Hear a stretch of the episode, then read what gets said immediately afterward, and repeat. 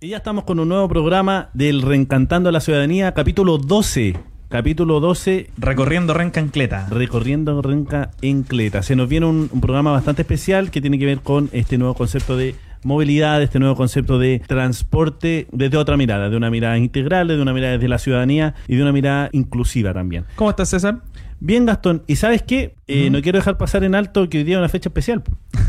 Estamos todo el equipo del Reencantando aquí muy contentos, los invitados también. Y queremos desearte un muy feliz cumpleaños. Ah, muchas gracias. ¿eh? Después de estar este tiempo, sí, claro, pueden aplaudir todo. Un, Oye, un aplauso grande. Me toma por absoluta sorpresa, la verdad. Y, y queremos hacerlo haciéndote un regalo muy especial de parte del Oh, muchas Y queremos gracias. que en cámaras lo abras. Ah, ven. Son dos entradas para platino. No, mentira. ¿Lo puedo abrir? Sí, Gastón. es- esperemos que la gente comparta este momento con nosotros y que vea el regalo que tenemos para gastonarse Ah, muy bien. un símbolo. y con mi nombre. Eso. Oye, muchas gracias. ¿eh? Así que estamos muy contentos porque el Gastón gracias, cuando, compañeros. cuando se le ofreció el desafío de asumir eh, y ser parte Ah, del bueno. Reencantando a la Ciudadanía lo hizo sin ningún problema y ha sido la persona que, una de las personas que más ha trabajado por este proyecto y estamos muy contentos de que más encima de tu cumpleaños estés trabajando con Lo vamos a nosotros. poner aquí, al break lo vamos a, lo vamos a poner a ver qué tal. po. Supongo que está ya ese.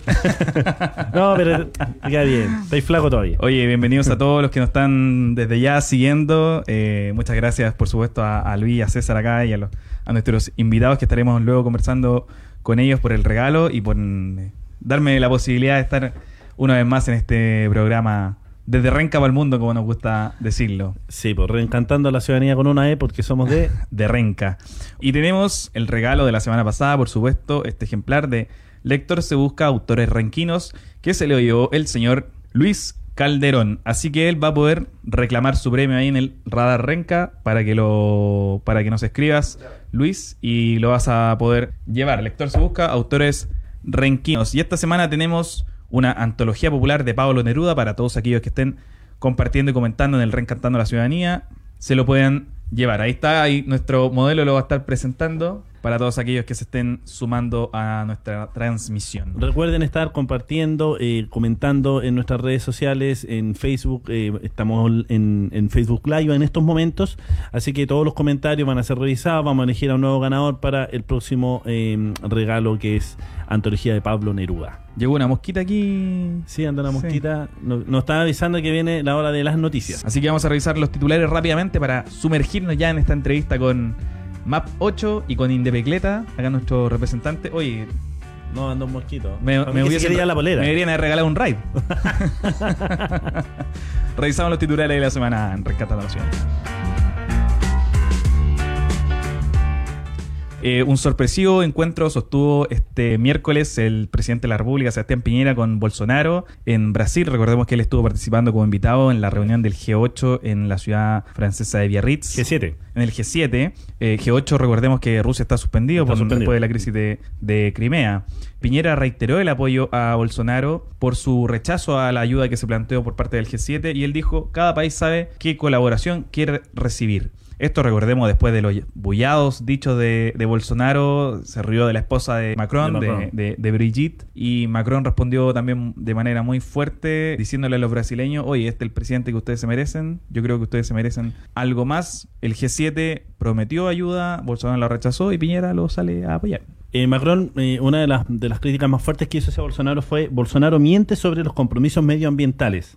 Bolsonaro le responde, la, la soberanía no se tranza ni se negocia. Esto habla de que, Bolsonaro indica que va a aceptar la- la- la ayuda humanitaria, pero siempre y cuando eh, Macron se desdice o le pide disculpas públicas. Que eran, eran 22 millones de dólares que iban a poner Sí, pero- del, del G7 para ligar en algo los efectos de este Sí. gigantesco incendio En forestal. el Amazonas. Y hasta el día de hoy no se ha pronunciado Bolsonaro. No, lo, lo que pasa es que Bolsonaro pone la condición de ser él quien administre este fondo de ayuda eh, para combatir los incendios. En Cosa que no se había visto nunca antes en Sí. una ayuda humani- humanitaria en caso de incendios forestales. En cualquier caso, un avión de, de CONAF ya se dirigió hacia Brasil para ayudar en las labores de mitigación de este gigantesco incendio, uno de los más importantes. Y ojo, en África esta misma semana se ha estado desarrollando, se ha estado eh, produciendo un incendio forestal tan o más grande como el de la Amazonía Sí. en Brasil. Están hablando aproximadamente 74 focos al mismo tiempo que están funcionando Sí. en diferentes lugares entre Europa, Sudamérica. En, en Serbia hace como un Sí. mes que están con, con Est- están tratando y todavía está eh, el foco forestales. eh, vigente. Un llamado de atención, por supuesto, a toda la a toda la humanidad sobre el destino que le estamos dando a nuestro planeta Tierra. El cuidado del medio ambiente y una vida sustentable y heredea- heredable a nuestros nietos no es cosa del mañana, Mm. está en el presente. Así que, pero llegó enfermo Piñera del Llegó del G7. enfermito, se tomó el día. eh, Dicen que mañana va a dar eh, declaraciones extensas sobre Sí. lo que fue este viaje. Y ojo que también pasó a Paraguay de pasada a visitar a su Sí. amigo Mario Abdo, también por supuesto de centro derecha. Y fueron como medio improvisada esta visita. Sí, de hecho, de vuelta del G7. Abdo ¿eh? dijo que no, no había sido confirmada en su totalidad la, la visita y, y lo recibe de sorpresa. Lo recibió de Piñera. Ya se habían reunido justamente con Bolsonaro en esta en el, en el G7 en la ciudad de Biarritz. Bolsonaro, como siempre, ya no nos deja de sorprender este tipo de postura. No, y ojo que Bolsonaro eh, politizó el tema. Mm. O sea, aparte él politizando el tema diciendo que las ONG que lo criticaban Sí. por este por el, por el tema de eh, la falta de políticas públicas Mm. sobre el medio ambiente Por la en el caso de la- de y, en, y, en- y a la protección justamente del medio ambiente en el caso de eh, el Amazonas, las culpas de ellas mismas, las mismas Mm. ONG de eh, generar estos incendios intencionales con tal de eh, eh, no sé, generar alguna me- merma en su imagen como presidente y además como eh, uno de los presidentes más radicales que está en contra de eh, destinar fondos reales y políticas Sí. públicas concretas hacia la preservación del medio ambiente en el caso de su Y mientras de la por Amazonía. irresponsabilidad, la falta de políticas públicas y también, por supuesto, por el cambio climático, se están quemando algunos miles y millones de quizá de árboles en alguna parte del planeta. En Renca también tuvimos una importante reforestación este fin de semana. ¿Cuántos miles de árboles? Dos mil. Mil árboles se colocaron en nuestro Parque Cerro de Renca. 5.500 plantas y 2.000 árboles se estuvieron plantando en nuestro Cerro Renca. Sí. Una de las pequeñas ayudas con las Cuatro que- mil personas participaron en 4.000 este personas, proceso. mira. Cuatro mil personas. De hecho, eh, bueno, tenemos aquí a, a, a Indepecleta, estuvo Muévete, CONAF, eh, Mapocho, eh, la ONG Mapocho, que también está aquí. Eh, van, a, van a estar hablando sobre el proceso de reforestación, que esta es la segunda masiva reforestación que tiene. La otra fue también en agosto, Sí. el 11 de agosto, y esta fue el y también pasado, es un pasado. preparativo para lo que va a suceder en diciembre. Eh, recordemos que en Chile se va a estar desarrollando la COP25. Y es el proceso de, de 30.000 árboles. 30.000 Tiene que árboles. llegar a esa Uno de los suma. hitos de la, de la COP25 de, de este año que se va a estar realizando en Chile. Seguimos revisando los titulares de Los esta semana.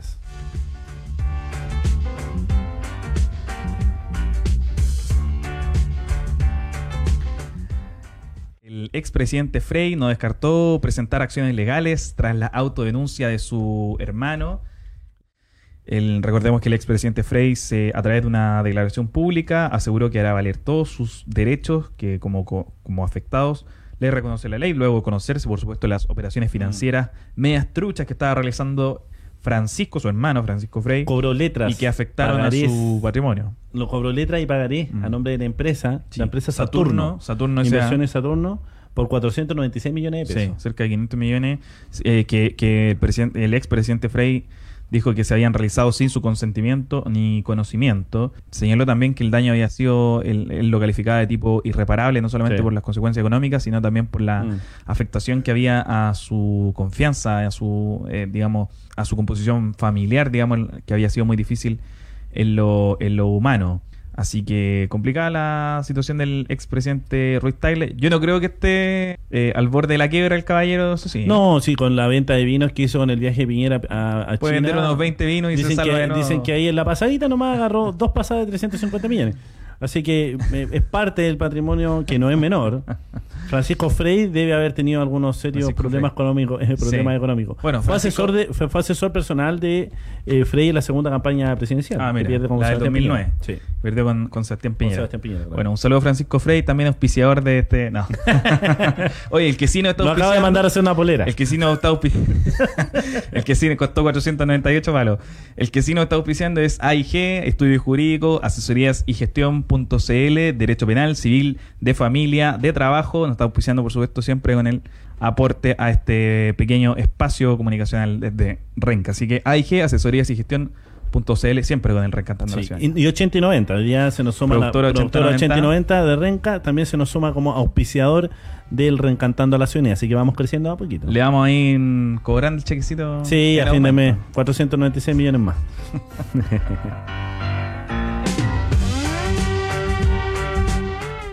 Hoy día en la mañana recibimos una noticia que ha conmocionado, por supuesto, a todo el mundo político latinoamericano. Eh, el número 2 de, la, de las FARC, de la guerrilla colombiana, anunció que van a retornar a lo que ellos llamaron el monte, van a volver a la condición de insurgentes por un supuesto incumplimiento de parte del Estado de los acuerdos de La Habana.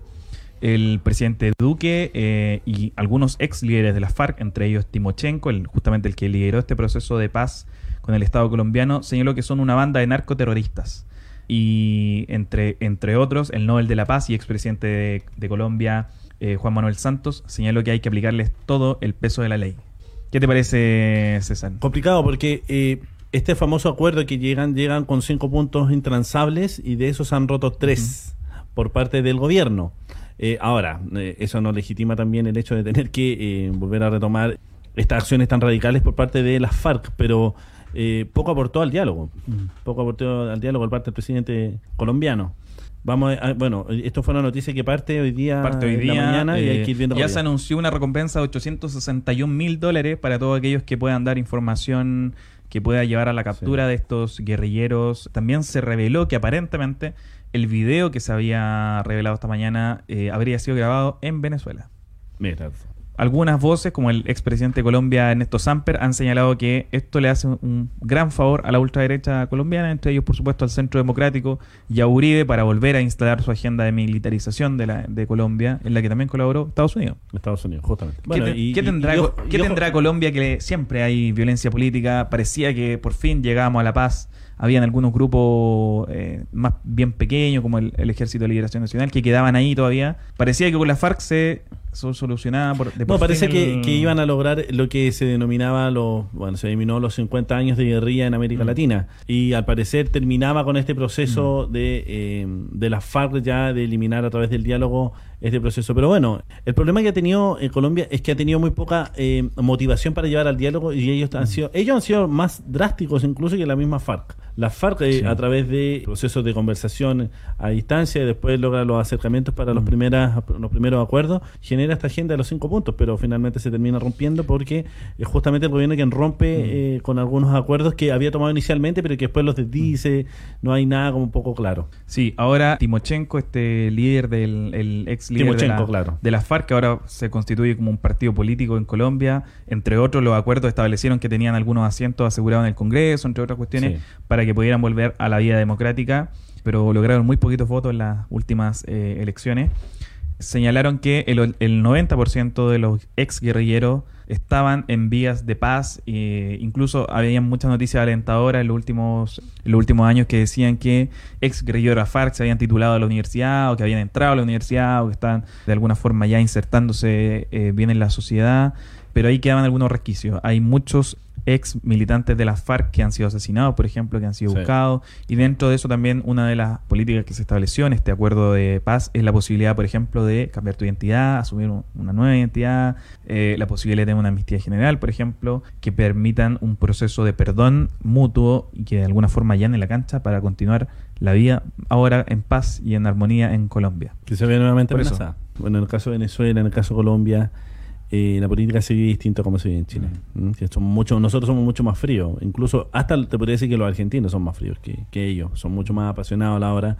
Y siempre han tenido posiciones súper, súper eh, drásticas a la hora de eh, gobernar o, mm. o, llevar adelante los cuadros políticos. Igual en, en, términos de violencia política en Colombia, esta ha sido una cuestión histórica. Desde después de la disolución de la Gran Colombia, recordemos que se sumieron en sendas guerras civiles por, el, por la forma de organizar el territorio, por la independencia de los distintos países que después surgieron luego del rompiendo de la Gran Colombia. Después tuvimos un proceso de guerras civiles en la segunda mitad de la, del siglo XIX. Después vino la gran violencia entre liberales y conservadores. Después se reconcilian, surge la narcoguerrilla, surge la guerrilla marxista. Y hoy día parecía que llegamos a la paz. No se ha podido eh, de manera definitiva. Así que así está el panorama latinoamericano. Tendremos que seguir, por supuesto, la evolución de estos hechos en pleno desarrollo. Seguimos revisando. Seguimos la revisando lectura de noticias. Nacional e internacional.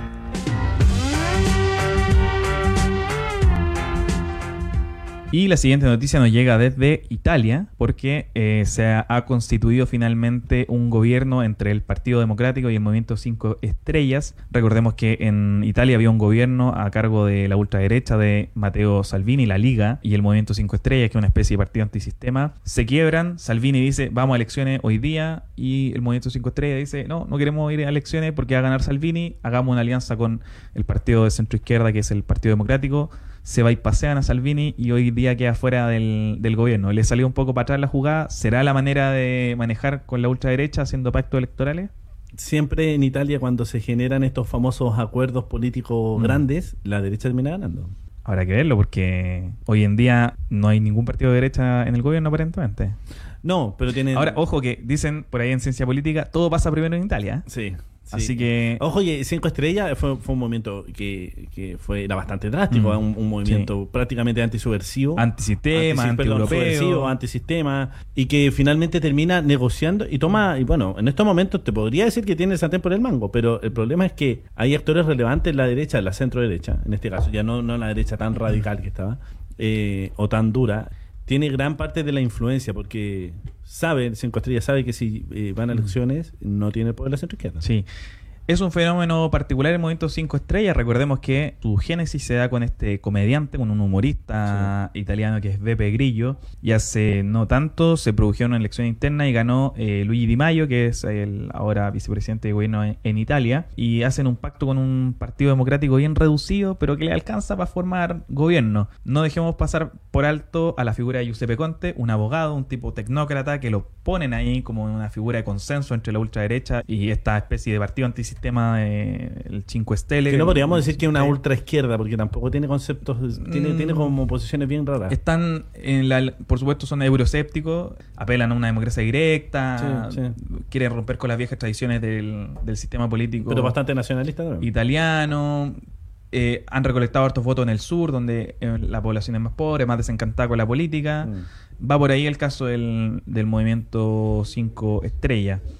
Y Giuseppe Conte, que parecía que no tenía. Porque en, Italia los gobiernos duran muy poquito. Sí. Eh, un gobierno que dura cuatro años se considera un gobierno exitoso. El último fue el de Renzi. eh, antes había estado, bueno, su varios años eh, Berlusconi, pero los otros pasaron por periodos de dos un intento años. de, de reaparecer en la política, pero no de reaparecer. mal. Así que el, así el ejemplo para muchos presidentes ligados Sí, a las po. grandes empresas. No voy a decir tenía, nombre. tenía club de fútbol, tenía medios de pero medio comunicación, de comunicación, tenía empresa fórmula perfecta. Sí. Bueno, clásico Bueno, de un, la... un ejemplo para varios que después siguieron Sí. su camino hasta el día de hoy. Así es. Y también hay un mensaje, dijeron, para España. Así que hay que hacer una gran alianza de partidos eh, de centro y de centro izquierda para derrotar a, a la derecha, que parece que iban a ascenso, pero Salvini le salió Sí, por la culata. sí, en España también. eh, este acuerdo que tiene, bueno, después el problema de la corrupción del PP, que fue heavy, eh, y que Vox no logra logró No todavía a la sí. ciudadanía. Bueno, en cualquier forma, hay mejores maneras de reencantar a la ciudadanía. Exactamente. Y a otro que parece que le da lo mismo a la ciudadanía es Boris Johnson, el primer ministro británico. Ha hecho una jugada bastante arriesgada y has- eh, le ha pedido a la reina que suspenda el parlamento eh, por razones políticas. Ciertamente se va a dar en, en octubre esta suspensión que es programada. El, el parlamento en Inglaterra tiene un periodo, un receso, pero que se ha aumentado para que no haya ninguna posibilidad de que los diputados voten que no a la salida del Brexit, un- una especie de, de acuerdo de última hora. Eh, Boris Johnson, uno de los defensores duros del Brexit, eh, y parece que el Reino Unido se encamina hacia allá, con Sí. consecuencias importantes para la economía y para los ciudadanos de ese país.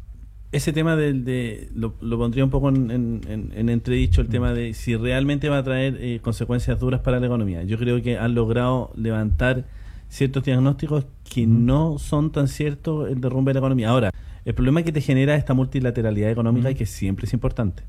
Y yo creo que hoy día los, los países más profundamente tienen que empezar, en el caso de Chile también, en el caso de Brasil también.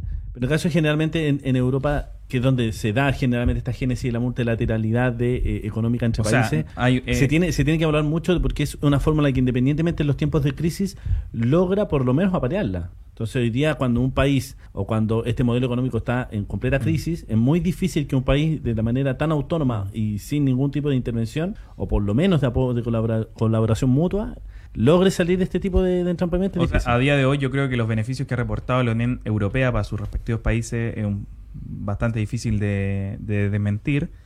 Eh, Y difícil pero de suplantarlo. esta ola justamente de partidos euroscépticos han traído algunos han hecho algún tipo de, de ruido en las distintas sociedades de los países, ya lo veíamos en el caso de Vox, ya lo veíamos en el caso de Marine Le Pen. Pero el en caso de Francia. Grecia también fue un tema, y un tema donde... Pero ojo, en, en Grecia en su momento gana Siriza, que era Sí. de la izquierda, en el momento más duro de la crisis.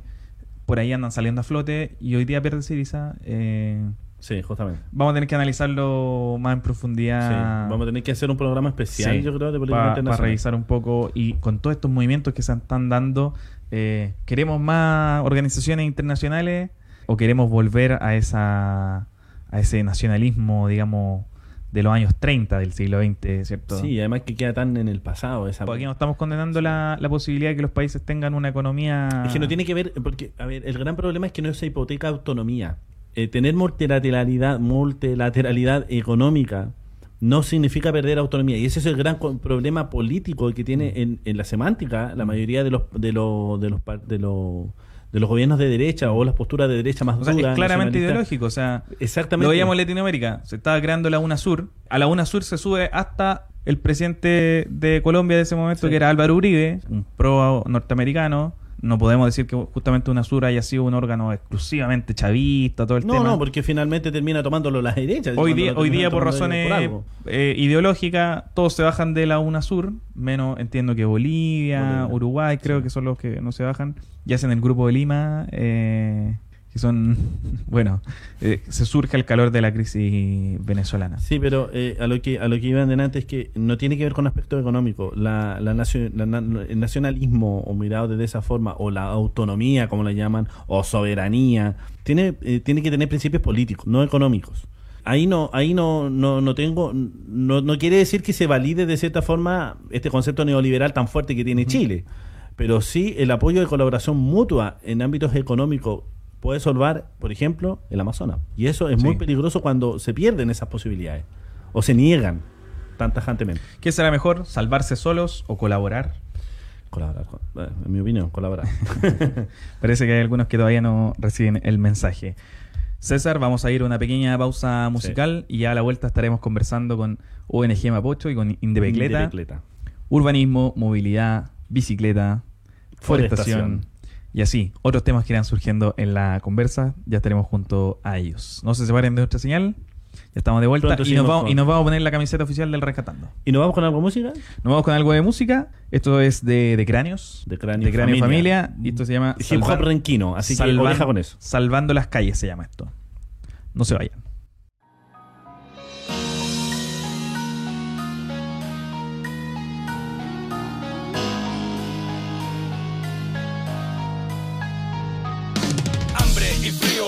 Oscuras noches de invierno, país en desequilibrio, gobierno ebrio, hambriento en el centro, ojos en movimiento, observan mi descontento. Desoladas veredas de la Vega, la estación Mapocho y el mercado que alberga muchos refugiados del sistema despiadado. Muertes, errores, desamores en la vida te obligan a tomar malas decisiones, cayendo en adicciones sin sentido, sin motivo. Las calles son tu amigo, si ese es tu camino, el sonido es el desvío. Con imaginación, instinto y inspiración, ponemos el alma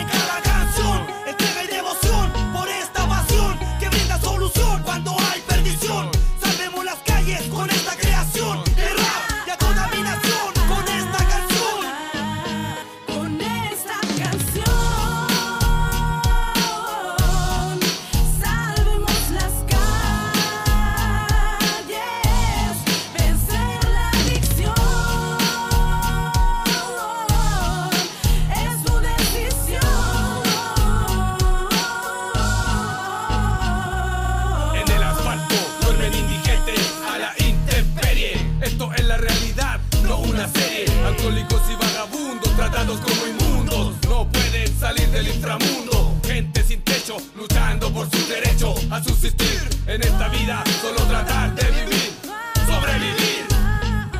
Conciencia es el extracto esencial de esta ciencia.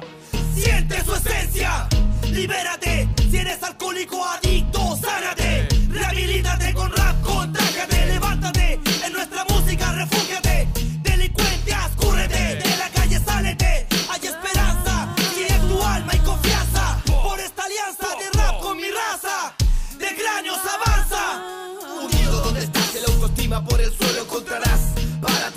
Perdónate, sacúdete y vuelve a empezar. La decisión es tuya donde tus problemas quieres desahogar. Es propia la batalla contra toda esta maldita adversidad.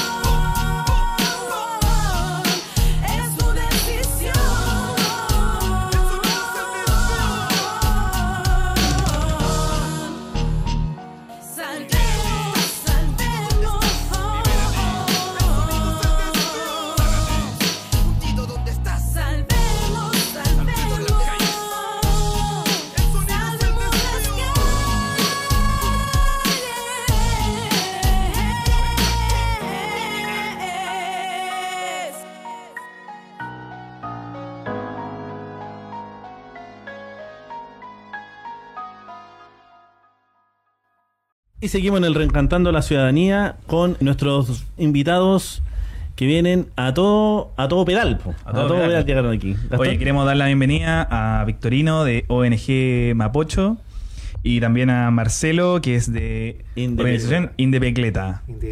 Oye, bienvenidos al programa, gracias por haber por, por estar acá junto a nosotros. Y partimos el tiro.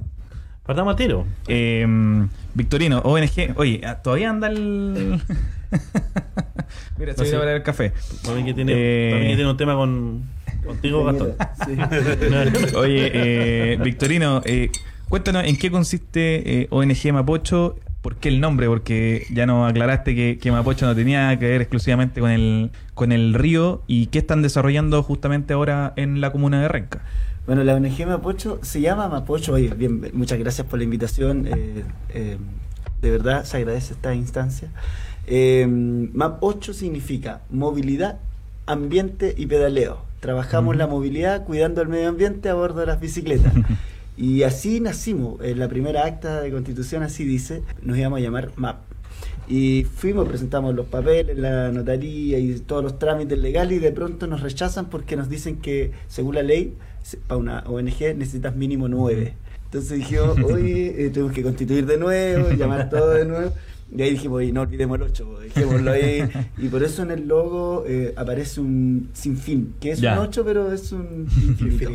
un infinito. Entonces, eh, bueno, como organización, ¿Hace, efectivamente. hace cuánto aterrizaron ya en, en Renca? En Renca eh, llegamos hace tres años a la mesa de movilidad de Renca, invitados por los amigos de Indepecleta. ¿De Becleta? Nosotros como organización eh, estamos trabajando temas de movilidad.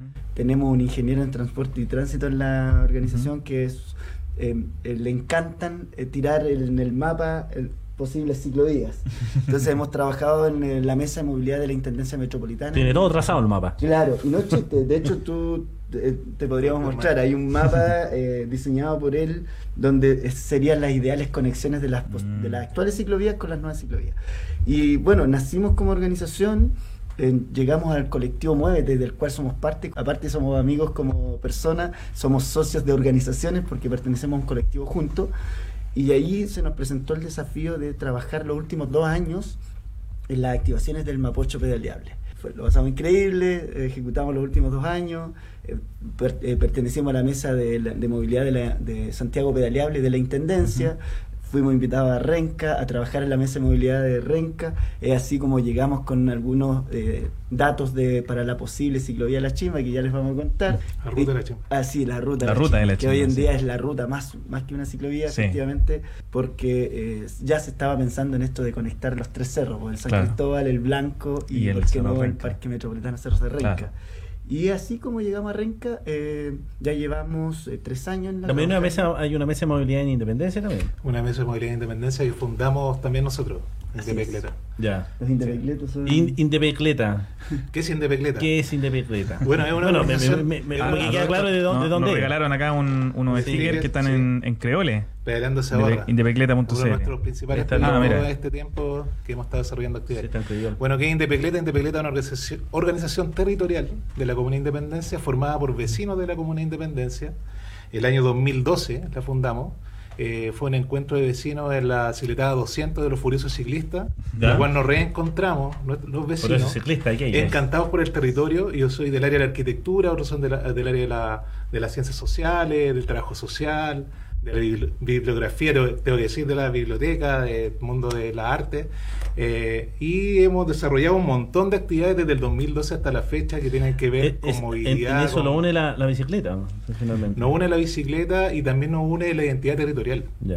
el patrimonio sobre todo. De hecho, partimos haciendo muchas rutas patrimoniales en la Comuna de Independencia y también rutas patrimoniales acá en la Comuna de Renca.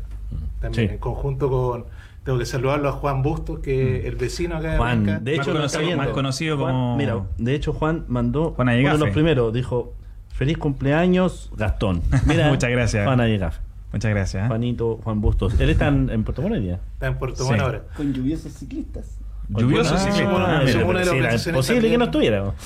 Hito importante, el Foro Mundial de la Bicicleta año 2016, Ujú. que fue en tres territorios de la, de cuatro territorios, mejor dicho, de Santiago, que fue en Santiago, fue en Independencia, fue en el Bosque y fue en, en Maipú. Maipú. Maipú. Ese es un hito muy importante que marcó un... Fue, fue sin Kiki Channel. la sí, historia de la bicicleta de cierta forma. ¿Ah? Fue sin Kiki Channel en Maipú. no había Kiki Channel. No, no había, pues, no, no, no había. Era un proyecto No, todavía, todavía, pero- sí. Y a día de hoy, ¿cómo se despliega? Porque parece, pareciera a primera vista que Indepecleta, al ser una organización justamente de la Comuna de Independencia, no podría tener una, una vinculación con la, con la comuna de Renca. ¿Cómo ustedes de alguna forma se propagan, se proyectan hacia la, hacia la comuna y qué están haciendo hoy en día? Claro, que, lo vimos esta- este fin de semana. El vínculo prácticamente tiene que ver con un cariño que tenemos por la zona norte de la ciudad.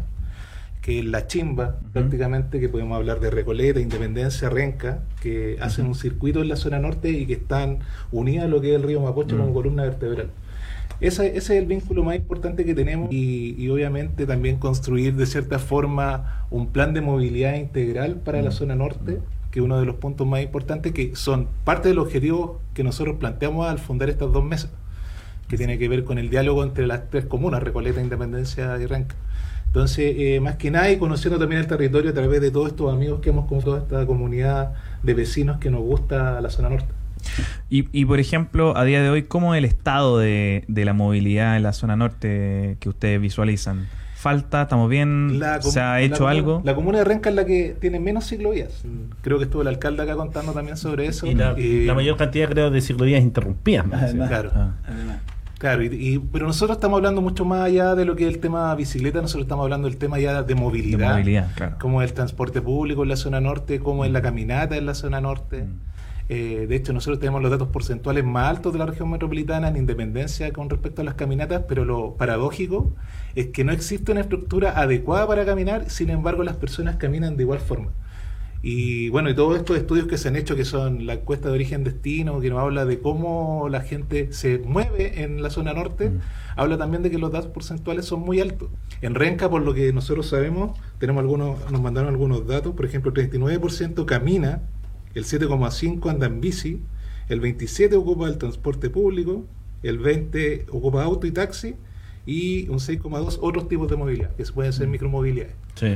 Entonces, ha- habla de que la zona norte tiene hartos eh, índices de, de, de uso de la caminata, más que 7,5% nomás usa la, la bicicleta. El 7,5%, ¿Y- pero este es un dato que habla del 2012. Ya. Y estamos diciendo que la encuesta origen-destino tampoco es una, Indicador, es un digamos, estudio muy ya. riguroso en realidad. Dicen que, trabajado. claro, la bicicleta dicen que va- ya estamos en los dos dígitos. Y por ejemplo, una comuna que invierte harto o una ciudad que tengan así como un modelo a seguir, ¿cuánto es el porcentaje de movilidad en, en bicicleta o lo que debiésemos aspirar a, a llegar en, en términos de... 65% ideal. 65. Sí. Vámonos a Copenhague el tiro. Sí. En Dinamarca, Mirémoslo claro. por allá, Claro, Dinamarca. eh, Y, y en respecto a eso existen muchos mitos en realidad. Porque, bueno, por ejemplo, hoy día salió una nota eh, de un grupo que, que es parte del colectivo nosotros que se llama New Indie y que habla mucho de los mitos con respecto a, a la infraestructura ciclística, por ejemplo. Que dicen que Chile no es Copenhague, por ejemplo, o Santiago no es Copenhague, Ah. pero tenemos una ciudad que es prácticamente plana, que los otros somos comunas que somos pericentrales, Renca, Independencia y Recoleta, que nos movemos en este circuito y que la bicicleta es un, un medio de transporte ideal para poder conectarnos con las comunas adyacentes. Entonces hay varios mitos que hay por ahí andan rondando. Así es. Bueno, y también apelar un poco a la intermodalidad, intermodalidad de los usuarios. pues, O sea, Y ahí es donde se invita también a Metro, a que haga más, sea más partícipe, Sí. como lleguemos en bicicleta al metro y del metro eh, avancemos en metro, Claro. pero de ahí bajémonos del metro y tomemos Sí. otra bicicleta. Mm. Es, eh, Ha- Hay hartas críticas de los estándares de, sobre todo en el caso de Metro, a la hora de a- hacer este tipo de intersecciones o a la hora de aportar en el tema de la movilidad. De hecho, hay uno de los, eh, una de las personas que, que es más fuerte en las redes sociales con este tema de Pablo Arriagada, ustedes lo conocen. sí. Es parte de la Eh, mesa de movilidad. sí, eh, de hecho es parte de la mesa de movilidad y él hacía una denuncia donde decía se están se han instalado en varios metros estacionamientos para, Para eh, bicicletas. bicicletas y hoy día el 40% estaba prácticamente destruido. Así es, línea cero. Y, y no y, y no es por y no es porque alguien La fue y lo rompió, cero, claro. sino que no ha logrado mantenerse en el tiempo en el uso que se le está dando. Entonces es deficiente. eh, es- es- eh, ¿Hay algún tipo de, eh, de, de- de estándar que se está pidiendo como mínimo como para poder hacer este tipo de Claro. interconexión? En de 2012 se crearon dos manuales que, Ya. que los crearon para el mismo que son manuales que son de recomendación de ciclovía, que es de un material de cicloinclusión, que incluye tanto cómo diseñas una ciclovía de alto estándar, entre comillas, de alto estándar, y también cómo se construye un estacionamiento de bicicleta. Y eso lo desarrolló tanto las organizaciones civiles de ese tiempo, que fueron muchas, y muchos especialistas que son también activistas de la bicicleta, y hay material. O sea, pero está ahí que es un material que no es obligatorio, sino que tú lo tomas y es una recomendación. Ah. Pero existe, existe, existen millones de manuales también en todo el mundo de cómo construir un, un biciparqueadero. Mm. Esa fue una muy buena idea la línea cero, pero muy mal ejecutada. Pero la noticia de la semana fue que Metro liberó la, la línea cero, Sí. porque antes era pagada. Sí, Ahora es claro. gratuita y de hecho subieron algunos videos. Nosotros los felicitamos porque prácticamente todos estos meses nosotros hemos, hemos criticado mucho ese proyecto, porque en realidad no fomenta la, la intermodalidad. Y muchas personas, si tú te das vueltas por este estacionamiento de bicicleta, te das cuenta que estacionaban en la reja, al lado de este, este estacionamiento estaba vacío, pero alrededor de ese estacionamiento todo estaba lleno de bicicletas. Sí. bicicleta. Lleno de bicicletas sin asiento. Así es. Sí, ¿verdad? Sí, pues para la seguridad. que Entonces un aplauso la para. Metro porque en realidad tomó la propuesta y se dio cuenta que claro, esa infraestructura tiene que ser gratuita para poder fomentar este tipo de Sí, intermodalidad. no, claro. Sí, Sí, pero, pero eh, la, la crítica, de, de hecho, entiendo mucho lo que dice y está muy bien. De hecho, Eh, eh, vi muchas organizaciones como ciclistas de- que estaban apoyando esta iniciativa y, y- y era un cambio, fue un cambio incluso bien rotundo. Se lo generó muy rápido. Pero sí, eh, la crítica siempre ha estado en los estándares, en los Sí. estándares de calidad a la hora de construir este, este, este espacio. Claro, claro, la calidad tiene que ver mucho con, con que esté protegido, que tenga un techo, que tenga la distancia, que haya alguien ojalá cuidándolo. Pero existen distintas propuestas de la sociedad civil que no se han tomado en cuenta. Por ejemplo, hay, mucha- hay muchos emprendimientos que están en el espacio público que pueden generar un convenio con estos mismos estacionamientos, ellos pueden cuidarlo, las bicicletas. Pero falta un tema cultural que hay que cambiar. Nosotros lo que apelamos todas las organizaciones es al cambio de paradigma de movilidad. Victorino, y una pregunta que, que yo creo que es bien importante para alguna forma que no- nos faltó hacer al, al comienzo. Estábamos ah, hablando, introduciendo un poco con, con César la importancia, por supuesto, del, del cuidado del medio ambiente y de las distintas formas de movilidad en un, en un país donde parece que el parque automotriz aumenta cada día, que nos cuesta cada vez movilizarnos más dentro de la ciudad. ¿Por qué usar la bicicleta? ¿De dónde, por qué en el fondo tenemos que bajarnos de las cuatro ruedas y subirnos a las dos? Bueno, muchos ¿Cuáles son, los, motivos, cuáles son los beneficios que podemos...? Muchos motivos. Primero, salud. Es importantísimo cuidar tu salud y usando la bicicleta perfectamente podéis mejorar tu salud. Además, ahorrando. No, impresionante, yo he bajado 6 kilos andando en bicicleta. Bueno, no, no, no, no, no puedo- no lo puedo creer. No, no tengo que decir más, aquí tenemos un video reflejo.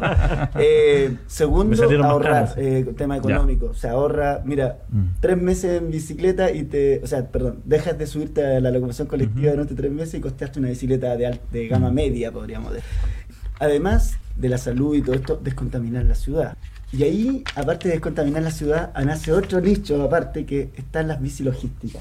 Son estas bicicletas cargo, eh, las Claro. encomiendas, Mm. que hoy en día está lleno, la- la- los rápidos. Los mismos, claro, los claro, las ventas de productos rápidos en bicicleta y es mucho más rápido. se- de hecho, le- le- en- según la encuesta de origen destino, incluso le ganas en algunos tramos a la moto. Entonces ya es eh, mucho más ágil el desplazamiento en bicicleta.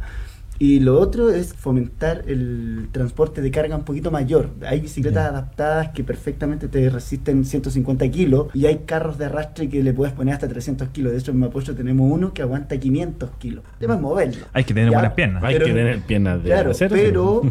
pero de ahí también viene la electromovilidad, que es otra cosa muy interesante, de que hay ele- ele- Claro. bicicletas electroasistidas, que a medida que vas pedaleando vas avanzando, eh, vas ayudándote con la batería, sino Claro. que también tú le vas ayudando a la batería.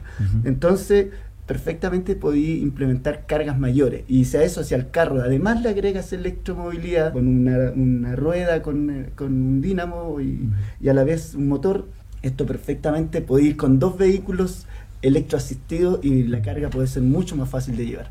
Entonces es invitar a y completa- y no contamina absolutamente Nada. nada. Bueno, de ahí tenemos que hablar del tema de dónde viene la electricidad y todo eso, pero se Claro. está trabajando en Chile. Mm. Chile ha crecido mucho en la, En la, en la generación de energía limpia. energías limpias. Sí. Eh, de hecho, aquí cerquita, cerca de los Andes, tenemos una gran Mm. cantidad, como 30 Sí. hectáreas de paneles solares que están alimentando a Metro hoy en día. Claro, Metro está funcionando. Perfecto, entonces, Mm. ¿por qué no invertir más? Tenemos un tremendo desierto donde Mm. perfectamente podríamos instalar muchos mejores e Claro. innovar en eso. Eh, hoy O sea que no es solamente usar bicicleta, sino que tiene toda una cultura de fondo. hay todo un trabajo, todo un, claro, hay todo un, Un cambio de paradigma. Exactamente. Y eso es lo que como organización estamos tratando de fomentar. Pero insisto que la bicicleta es uno de los instrumentos de trabajo. Nos enfocamos más en el peatón. Claro. El peatón es lo primero. De ahí para abajo, de- bueno, peatón y ahí en paralelo yo diría también los discapacitados. En algún momento yo estuve en silla de ruedas y fue terrible tomar un bus o tomar el Muy metro. Eh, No todas las estaciones tienen accesibilidad universal. eh, los buses van llenos, imposible subirse. eh, y los taxis, la excusa es que tengo el gas atrás y que no te puedo llevar. Mentira, si la, la silla de ruedas cabe en cualquier parte. Entonces, eh, también ahí trabajar por ellos, por la peatón, la- los discapacitados, y ahí la bicicleta recién. ¿Qué te pasó que estuviste así? Ah, bueno, mira, eh, eh, yo llevo el voluntariado, no me había dado cuenta, me vine a dar cuenta hace cinco años de que el voluntariado en mí venía hacía rato. Y un incendio cerca de mi casa, fui a ayudar, eh, había colapso en Santiago por el metro, fue el colapso más grande del 2014 del metro. Y yo vivo en Santa Rosa con el Ramírez, y ese día colapsé la ciudad, dije voy a salir más tarde, y de pronto un incendio frente a mi edificio, una, una, había un cité, se empezó a quemar, fui a ayudar, y me caí de 6 metros de rodillas. Tuve que aprender a caminar de nuevo, y la bicicleta fue mi inspiración. Poder- De hecho, yo antes de aprender a caminar aprendí a andar en bicicleta de nuevo. Eh, bueno, dicen que no se olvida, pero esto de doblar las piernas y volver a, a aprender a doblar las piernas y a, a lograrlo, doblar las piernas, la bicicleta fue fundamental. Una historia también- Un, un proceso de Sí. dos años lo reduje a seis meses. Y los médicos quedaron eh, sorprendidos, me decían, pero ¿qué onda? ¿Qué te motiva? Y yo, bueno, quiero volver a andar en bicicleta y quiero dejar de salir, o sea, de estar encerrado en mi casa, que era Mm. terrible. Soy un poco hipertinético, entonces estaba medio amarrado.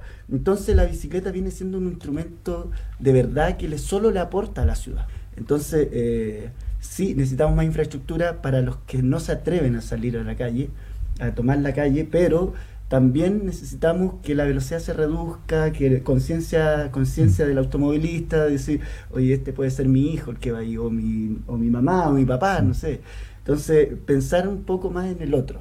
Y en el ciclista también apelar a que el ciclista, oye, usemos la Claro. lucecita, usemos el... No nos conocemos en cualquier parte. Claro, también, sí es cierto. También hay un, hay un tema también de, educar justamente a Claro, pero eh, debería ahí fomentar más el gobierno. Por ejemplo, esta educación vial debería estar en los colegios, debería volver. Y de hecho está en la ley. Está la ley, eh, dice que el, el Ministerio de Educación tiene la potestad, o sea, tiene que la obligación de educar a, los a los ciudadanos. Pero no se toma mucho Está en cuenta en ahí, realidad, porque está medio está ahí. ahí congelado. Es, es como pasa mucho con este con este factor del medio ambiente y el, y el cuidado y el, y el uso del medio ambiente, porque hay que usarlo adecuadamente, eh, que se miraba muy a futuro. Y hoy día es un tema que tiene que ser mañana, que tiene que ser ahora. Sí. Sí. Eh, el, el tema de la movilidad y el tema del, del- del uso de transporte y para la sana convivencia eh, es eh, un tema que también debe ser ahora. En Renca, ¿cómo va eso? En Renca, ustedes en esta mesa de movilidad han visto avances, las famosas eh, biciforestaciones que han sido dos éxitos. Eh, ¿Y en qué va la mesa de movilidad? Va a ser. Ah, mira, te cuento, la mesa de movilidad ya lleva aproximadamente unos dos años y medio ¿ya? y creo que hemos avanzado, pero en forma paulatina con ciertos eventos que hemos realizado eh, de hitos re- relacionados con la movilidad que tienen que ver con el Día Mundial de la Bicicleta, el Día Mundial del Peatón, el Día Nacional Sin Auto que se viene ahora, que es el último viernes de septiembre. Hemos estado desarrollando ciertas actividades y también trabajar con esto relacionado con la Ruta de las Chimbas, que es como el proyecto que podríamos materializar de cierta forma.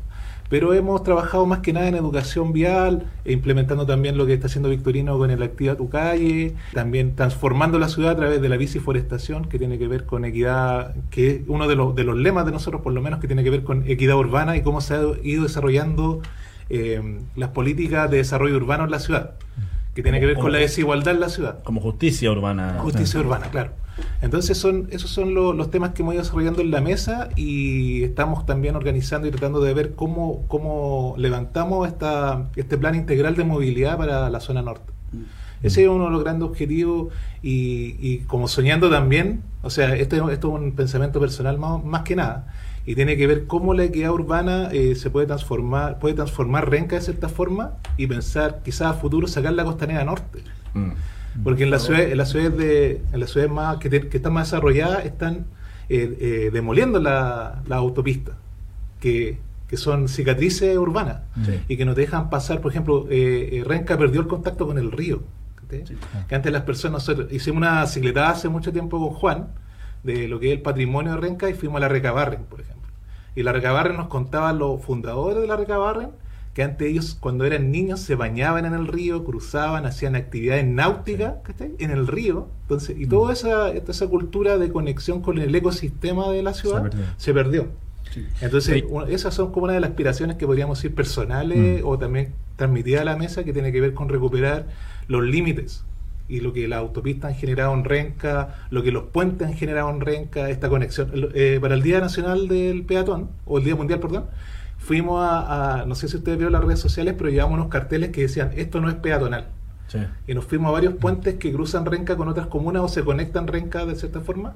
Y ahí hablamos de la injusticia que tiene que ver para los peatones tener que cruzar justamente- 40 metros el río. Justamente Pablo en un foro lo vi hablando del puente que falta. El puente que falta. Claro. Entonces, esos, esos son ciertos objetivos O los generales. puentes que faltan. Sí, es, Y, que, es que lo que él habla, como Pablo lo que dice sobre el puente que falta es que, por ejemplo, tú vives a este lado del río y tienes tu consultorio al otro lado del río. Claro, Pero claro. sin embargo tienes que correr, recorrer 8 kilómetros para allá, y después devolverte 8 kilómetros para llegar a tu consultorio que Sí. está justo al frente. Entonces, eso, el paradigma de ese puente que no está, pero que debería estar. Claro, ¿y cuántos puentes peatonales tenemos que cruzan el río Mapocho? Muy Sí. Deben ser dos, tres. Sí. Y, ¿Y, el- y qué el- calidad tienen esos puentes también? y las pasarelas El- que hay. pésima que hay en- Y las y el otro que en- justamente en la estación Mapocho, que, que hay uno cerrado también, que Sí, se da para el, para El el puente de los carros, El puente patrimonial, de hecho. Sí, pues, Dicen sí, que lo pues. diseñó Enfield, que es patrimonio. Sí. Sí. De hecho está, está, está cerrado por un tema de estructura. Es cuestión Mm. de invertir un poco y recuperar Sí. ese puente. Bueno, Pero, estaba el Teatro del Puente también, Exacto. que se- bueno, se, hay ha recuperado. una recuperación espectacular, ¿viste? ¿Por qué no intervenir así la ciudad? Eso también son unas- una de las prioridades, o sea, construir un puente que sea peatonal y ciclista. Mm. Un primer puente peatonal ciclista que cruza el río Mapocho y conecte la ciudad de cierta forma. Y las ciclovías que existen entre Santiago, Renca o, ¿cómo se llama? Independencia y Santiago o Quintero Ormar, que está al frente. Sí. Claro. ¿Cómo, ¿Cómo nos conectamos de una forma más amable y a escala humana? Eso, ese es el gran Sí. objetivo. Y la otra eh, inequidad que hay es terrible porque ahora se está licitando AVO, por ejemplo, que AVO, AVO 1, que es esto de que parte aquí en Recoleta. ¿cierto? Y termina allá en, en Las Condes, Claro. de hecho termina como en Peñalolén más o menos. Mm. Eh, y todo el sector... La autopista de- Vespucio Oriente. Claro, todo el sector de Vitacura, Las Condes, va soterrado. ¿Y por qué acaba abierto? Si se licitó, se, se- cuando se hizo la licitación se pidió cerrado. ¿Por qué Sí. ahora lo ponen elevado cuando eso solo hace segregar al, al vecino de allá? Sí, lo que hablaba el de- alcalde, de, Sí, de de la justicia urbana, incluso el tema de las cocheras en caso de metro. eh, Claro. Incluso, incluso el estándar de la ciclovía es muy diferente en distintas... Efectivamente, En hay un manual, lugares. pero no se respeta Mm. y debería ser respetado. Final, ¿Ustedes escucharon la- lo, lo que dijo el ministro de- del MOP?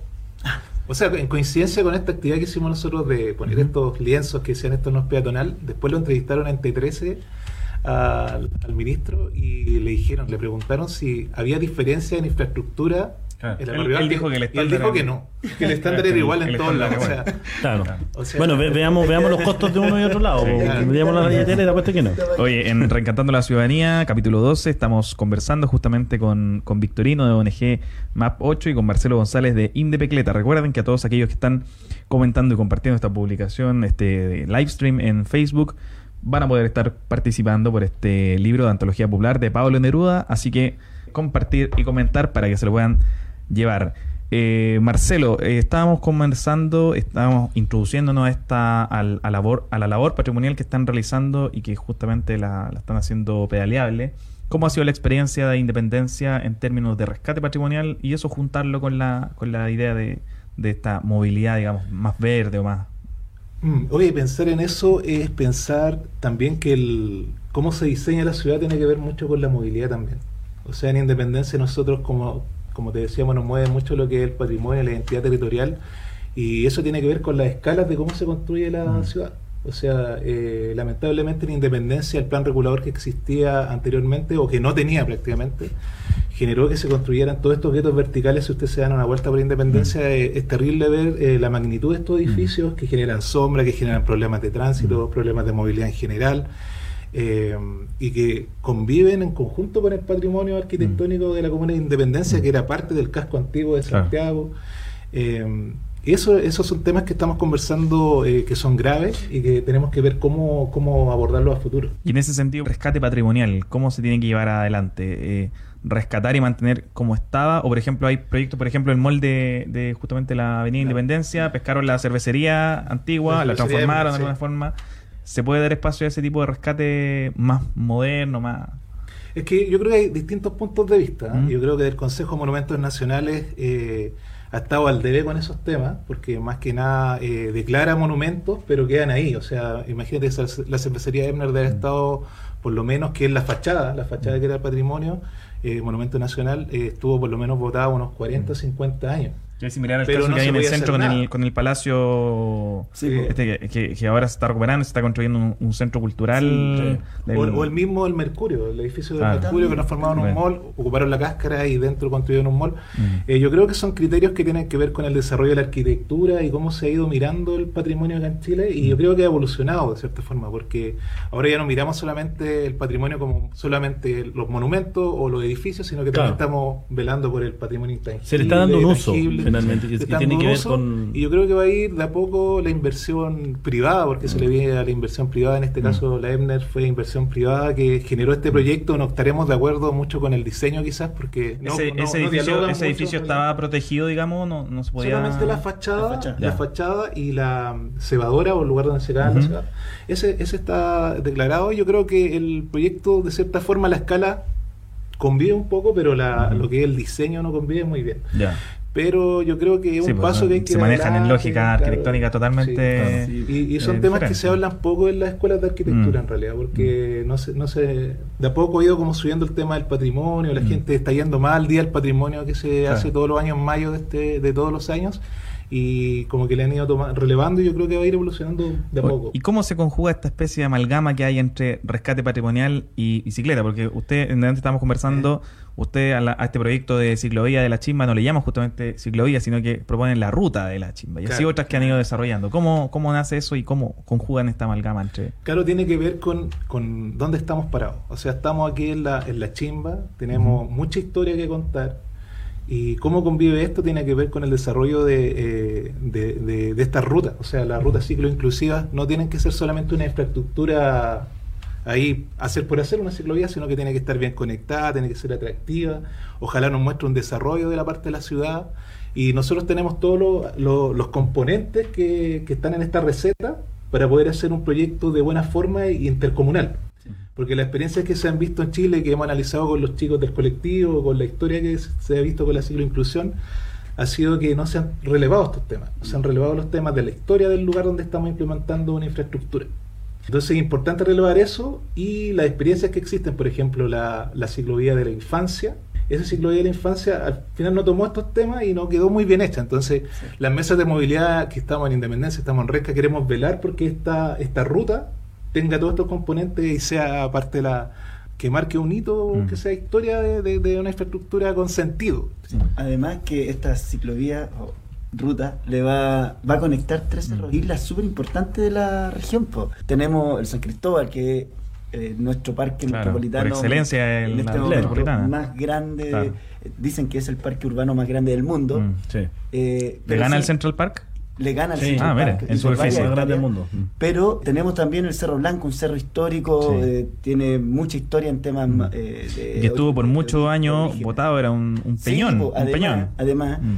Y tenemos acá el Parque Metropolitano Cerros de Renca, que por lo demás, cuando esté terminado, va a ser el más grande del mundo, Claro. el parque urbano más grande del mundo, porque es más grande en 250 hectáreas que el Mm. San Cristóbal. Claro, Entonces, sí. conectar estos tres parques con una ciclovía, de verdad, y además que los ciclistas nos encanta ir a los cerros a pedalear. Ya me imagino ya el No, bote de- con de- huesillo arriba después del, del- del lado de la cruz con la empanada, que es típica de De- ciclista. después de llevarte el carro de los 500 kilos, puedes irte a la vuelta a España. No, eh, sí, es la verdad es que eh, solo una vez moví Te voy a el comer carro- 10 empanadas en el cerro y no te va a pasar nada. Y aparte Renca tiene mucho potencial de hacer otras vías también. Por ejemplo, el mismo tren que pasa por acá, Claro. puede hacer una ruta verde que llega al humedal Batuco. Mm. Sí, también. Puede, Sí, puede ¿verdad? tener un montón de posibilidades de Oye, no- nos están comentando aquí en las redes Eso, sociales. comentario de las redes eh, sociales. Pablo Arregada, Ah. merece biciestacionamientos masivos en las futuras estaciones para ampliar sus áreas de influencia. Muchas gracias, Jazz Pablo, por tu Núñez dice, feliz cumpleaños Gastón. Muchas gracias, Jazz. Juana Yegafe, fuera de las carreteras de Renca. Ah. Pablo Ah, Arregada bien. manda un, un, un Twitter y dice, acá está la acción, esto no es peatonal. Y deja el link ahí al Twitter de la acción Bien. que realizaron, que justamente nos contaba Marcelo. Perfecto. Así que están bastante bastante activa la... Oye, a tu dice, feliz cumpleaños, pase a buscar el cheque. Ah, muy bien, muy Ah, bien. nos dice AIG.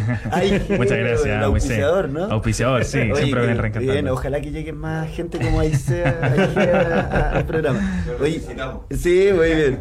Oye, lo otro, el, el- la organización Ariel, que es nuestro Big. Boss, es nuestro fundador de la organización, fue el que nos convocó a el fun- socio fundador de la organización. Ariel eh, tiene un proyecto súper interesante con las líneas de tren. Eh, se le ocurrió, eh, no sé de dónde, pero eh, yo les digo, él eh, siempre anda pensando en cómo innovar en temas de, de infraestructura, porque es ingeniero en transporte, y propuso en una de las mesas de la, de la, de la Intendencia de Santiago Pedaleable de hacer ciclovías en las líneas del tren. ¿Por qué? Porque si ustedes se fijan, las líneas del tren no tienen pendientes. Claro. De hecho, es perfectamente viable No, tener una ciclovía De hecho, de sí. La- la- sin pendiente. Por, por razones de ingeniería, una línea de tren creo que el 2% es la pendiente máxima. Efectivamente. Entonces, sería increíble tener una ciclovía de aquí a Tiltil. Yo hemos hecho la ruta en bicicleta. Con una bicicleta ciudad, así. Claro, de hecho, en muchos grupos ciclistas, de hecho, hace poco pasaron por nuestro circuito de la Activa Tu Calle que tenemos acá, eh, como 120 ciclistas que iban a almorzar a Tiltil y después de vuelta ya habíamos cerrado nosotros, pero volvieron a pasar por acá. Eh, y se demoraron una hora a Tiltil. O sea, si te vas por la línea del tren, la haces mucho más corta. Claro. Eh, lo mismo una línea, la línea del tren que va a San Antonio, a Cartagena. Perfectamente viable una ciclovía Mm. por ahí de muy bajo costo. Oye, porque es muy bajo Perdón costo. que pegue de ignorante, pero ¿es seguro o es una, una línea, una ciclovía adyacente? a la- Adyacente, Ya, claramente. perfecto. No, claro, no va a ir Claramente. adelante el tren. No, yo, yo pregunto porque me, me daría mucho miedo ir por la Claro, línea del tren. incluso no necesitan una gran capa asfáltica, sino que es una pequeña lámina de asfalto, Claro. más que Sí, nada. porque es plano, sí, claro, sí, entonces, es muy viable, Mm. es muy de bajo costo y por qué no eh, estamos dispuestos ahí a entregar la información a la intendencia. Muy bien. Y lo otro que habla, eh, de- aparte de las mesas, invitar al alcalde Renca, que en perdón, de Recoleta. El alcalde Renca ya está sumado. Daniel Jadwe. Eh, sí, el, el alcalde Jadwe, eh, él tuvo una mesa de movilidad antes que nosotros. De, ello, de hecho, ellos tenían una mesa en la cual nosotros alcanzamos a participar y de pronto se cortó la mesa. Eh, bueno, hubieron algunos cambios administrativos y todo. Entonces invitar al alcalde Jadwe que se sume a las mesas Nuevamente, porque ¿no? es la única comuna Claro. de, la, de las Del chimbas sector no- que no tiene su mesa y debería tenerla. Claro. Felices de ir a colaborar por lo demás. Oye, una cosa que se me quedó en el tintero, que todos estos proyectos que nosotros soñamos, que ojalá algún día se, se materialicen, tiene también que ver con la voluntad política desde los estratos más altos. Por ejemplo, eh, ya una intendencia ya se quedó en el pasado. O sea, tenemos que tener una alcaldía mayor, alguien que tome Claro. decisiones y que tenga los recursos suficientes para tomar decisiones entre comunas, porque en Mm. realidad las comunas no están dialogando entre sí, están So- su ¿Están de acuerdo con el tema, con, el- con, con este tema que está bastante sensible la opinión pública del alcalde mayor? Claro, del El, gobernador. el gobernador regional podría venir a suplir esa a suplir, pero por favor. eh, ¿Cuáles son las atribuciones? Claro, son los recursos que, que que pueda administrar recursos Claro, porque directamente. a día de hoy se, se- porque por ejemplo tenemos una mesa de movilidad en Recoleta, Independencia, en Renca y muchas veces las administraciones municipales, sobre todo antes de que, porque ahora hemos visto algunos espacios de coordinación entre los alcaldes, antes se hacían ciclovías que terminaban en una comuna y no tenían continuidad en la otra. Y los problemas de hoy en, la comuna de Renca sobre todo son, bueno, hay problemas de infraestructura ciertamente, pero también hay de continuidad porque parece que hay ciclovías que llegan a, Sí. a, a nada. Sí, pues no, y aparte que este, este, esta persona necesita recursos, este alcalde mayor, gobernador, como le queramos llamar, porque no lo queremos solo para que inaugure jardines Claro. infantiles, eso alguien No, claro, eh, claro. sino que de verdad Yo no ando con tanto cinta. Piense, Claro. piense y proyecte la ciudad. Y, al- y al yo creo que estamos felices las organizaciones de ir a trabajar con él y proponer, como se hacía antes con el ex intendente Orrego. Él creó la mesa de movilidad en la intendencia y funcionó. Se propusieron, de hecho, se conectaron muchos kilómetros de ciclovía en la región gracias a esa mesa. ¿Por qué no eh, volver a eso? A, a un trabajo asociativo de autoridades con la sociedad civil. Pero además, apelar a las leyes de aporte. Pues hoy en día hay lucas, las empresas pueden aportar es muy poco lo que les- se les va a castigar, incluso se les puede compensar con Mm. publicidad, con eh, marketing, se puede hacer un canje ahí. Y eh, decirle también a, los legisladores que Mm. eh, necesitamos que esto se abra ya. No esperemos un Mm. gobierno más, no esperemos una segunda, sino que Claro. esta modificación tiene Se que ser ahora, 28 antes de las elecciones que vienen. Entonces, Mm. ponerle ahí un poquito de, de acelerador a la- al tema. Oye, Marcelo, y a- y ustedes estuvieron participando en la biciforestación de, de, de esta- de este fin de semana. Primero, ¿por qué una biciforestación y no simplemente llevar los arbolitos al cerro y plantarlo? ¿Por qué darle ese sello? ¿Cómo evaluar la actividad y qué viene para adelante en, en materia de biciforestación? Sí, ¿Y, en qué, va- ¿Y en qué va la mesa, en Renca? Sí. ¿En qué va la ¿Cuáles mesa? los, cuáles los próximos Eh, desafíos también? Ya voy a partir por la primera pregunta, que Sí. tiene que ver por qué biciforestación. Bueno, eso tiene que ver con una conversación interna de la mesa de movilidad, que queremos visibilizar de cierta forma también la bici logística, que es muy importante de relevar en la última milla. Nosotros creemos que la última milla, eh, la bicicleta es un medio, pero importantísimo para poder transportar todo tipo de mercancía y todo tipo de, de- de árboles. O sea, Claro. podemos llevar entonces nace de ahí el concepto de biciforestación y tiene que ver que nosotros venimos también del mundo de la, de la cicloinclusión, o sea, queremos relevar eso. Y lo otro que tú comentabas, la- ¿qué va en la mesa de movilidad? Bueno, que eh, eh, Victorino puede comentar más en profundidad cómo ha sido el desarrollo de la biciforestación estos dos años, que la ONG Mapocho es la, la que originó todo esto. Sí, creo que durmió re este poco, como nos estaba diciendo, durmió poco, bajó harto de todo peso. este evento y nosotros lo hemos apoyado peso. desde las posibilidades que tenemos nosotros como monitores, como difusión, como dar ideas, la área creativa. Mm. Eh, y eso ha nacido todo en la mesa de movilidad y la mesa de movilidad ahora está armando su cómo nos vamos vamos a diagnosticar la movilidad en Renca. Tenemos Ah. que generar todo un plan de diagnóstico para ver Mm. cuáles son nuestros aportes desde la mesa, ver en qué estamos más débiles, cómo las personas perciben la movilidad en la comuna, cómo esto comulga también con el plan regulador que se está eh, construyendo, que se está llevando a cabo acá en Renca. Bastante, va- por un lado bastante aplaudido, por otro lado bastante criticado por su proceso de Claro. participación. Claro, porque como le te decía antes, eh, como tú diseñas la ciudad es como va a ser la movilidad más adelante. Sí. Entonces, la línea de metro cuando llegue, ¿qué impacto va a generar en movilidad ese sector?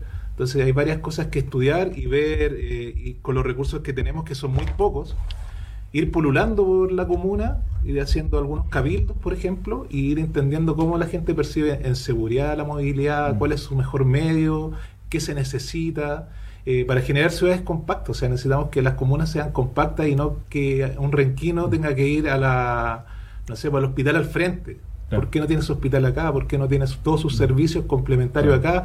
Y por lo general la gente se mueve a 5 kilómetros de donde trabaja.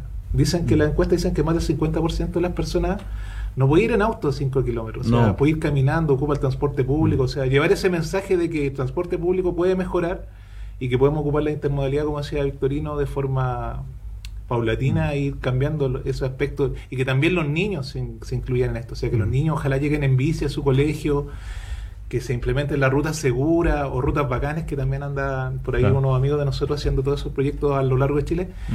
Eh, eso, o sea, eso es lo que queremos. Volver a pensar la ciudad a escala humana, a, escala, escala dos ruedas y dejar de pensar tanto en, en este, en este modelo el de... pan en auto. de- Sí. claro, Ahí, en, en la mesa necesitamos gente de la comuna. Necesitamos Ah. que las organizaciones de la comuna se integren a la mesa. ¿Cómo Sí. se pueden sumar aquellos que estén interesados? Bueno, que nos ¿Cómo podrían participar las organizaciones de la sociedad civil en Renca para eh, este concepto ¿Hay algún de la sitio mesa web en? Renca?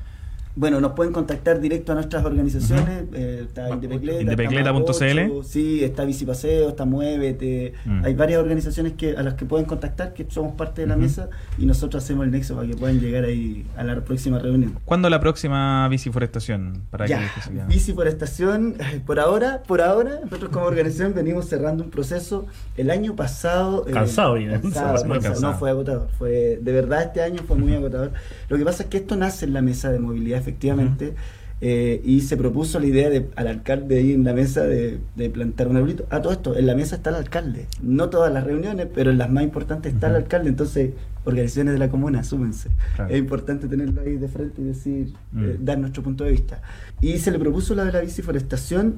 Dijo, ¿por qué no? Y gestionemos los árboles. Y ya, súper. ¿Y quién gestiona los árboles? Y de casualidad, yo ten- nosotros como organización teníamos un seminario con CONAF, eh, eh, íbamos a, evaluar, eh, a ver temas de flora y fauna en caso de catástrofe. Somos un- una organización que es parte de la Red Nacional de Voluntariado en caso de catástrofes y se iba a tratar este tema con CONAF, qué pasaba con la flora y fauna.